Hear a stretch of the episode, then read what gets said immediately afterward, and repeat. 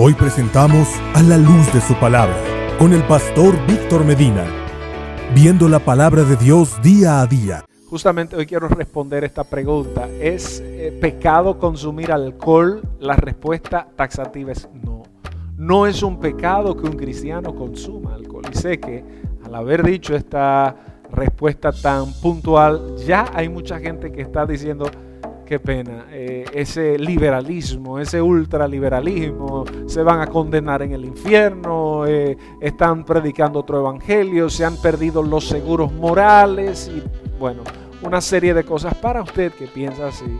Yo quisiera recordarle que este, mire, este es el árbitro eh, que dice, que dictamina lo que es un pecado o no. Todo lo otro es un dogma formulado de interpretaciones que nosotros podríamos tener.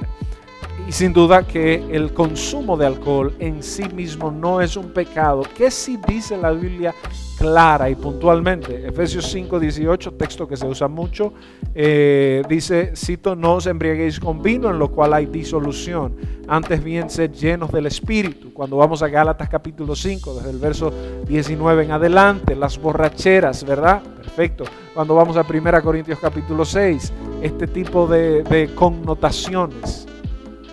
Pues sí, esto sin duda alguna que sería un pecado cuando yo consumo alcohol y como producto o efecto del alcohol yo caigo en disolución, lo que nosotros conocemos como una borrachera. El que se embriaga entonces está en pecado. Hay una línea, vamos a verlo desde dos puntos. Hay una línea delgada entre cuántas copas debo tomarme para no embriagarme y eso es algo muy particular porque cada quien sabe a lo que es susceptible y a lo que no es susceptible. Ahora, es interesante ver cómo mucha gente en términos sociales ha sacralizado el vino y ha entonces estigmatizado la cerveza. Decimos, bueno, yo me tomo un vino, pero eh, si es una cerveza X, no voy a mencionar marcas, pero la que usted consuma, si es una cerveza, oiga bien el nombre, no el compuesto, eh, no la droga, sino el nombre. Si es vino, eh, suena un poquito más sacro por el tema ¿verdad? de la Eucaristía y todas esas cosas sociales. Si es cerveza, suena a gleba, suena a populacho, suena a cherche y a can, y como que parecería que queremos mantenernos distantes de que se nos confunda con esa clase de personas. Y aquí es que está lo peligroso. Mire, vamos a dividir esto rápidamente, porque no es un sermón que vamos a hablar, sino rápidamente vamos a dividirlo en algunos aspectos. Número uno, ya vimos que no es pecado. Entonces, podemos decir que el consumo moderado de alcohol, de cualquier tipo de alcohol, no es pecado. Número dos, si mi consumo de alcohol le es de tropiezo a mi hermano, sí es pecado. Romanos 14 dice que si por mi comida o por mi bebida alguien fuera a tropezar, entonces yo estoy actuando pecaminosamente porque no estoy valorando el amor de Cristo hacia esa persona o lo que Cristo pagó en la cruz del Calvario por esa persona. Ese es el segundo. Ya vimos uno, no es un pecado si lo consumo moderadamente. Dos, si a mi hermano le es ocasión de caer, si es un pecado, entonces no me comeré algo, o bueno, en este caso no me tomaré algo con alcohol delante de una persona que yo sé que le puede hacer daño. Número tres, entonces.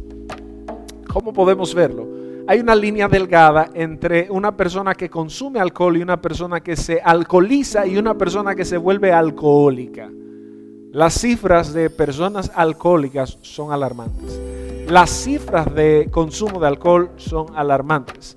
Latinoamérica hace unos años quedó que en el rango de jóvenes los estadísticos mostraban que era el tercer país en, eh, bueno, la tercera región más, eh, con más alto grado de consumo de alcohol en jóvenes y por ende más accidentes de tránsito en esta materia, o sea, por el derivado del alcohol.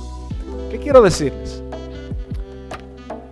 Que aunque no es un pecado, número tres, debemos manejarlo con cautela, como todo en la vida. Proverbios 21 dice, que el que yerra por el consumo de sidra, dice que los rojizos del vino y que la sidra es alborotador y que el que yerra por eso es tonto.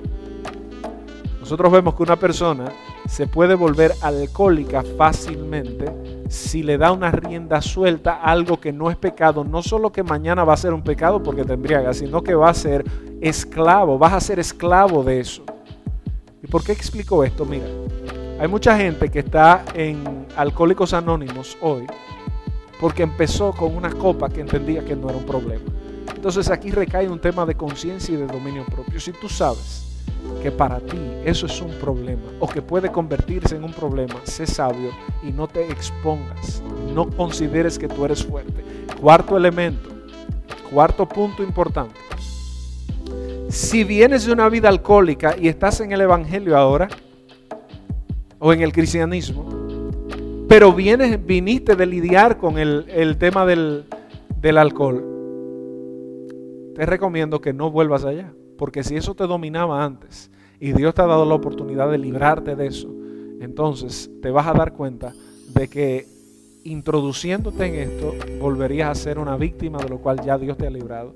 Y, tengo una anécdota muy interesante. Una vez le regalé una cantidad de vinos a, un, una persona, un pastor que quiero muchísimo.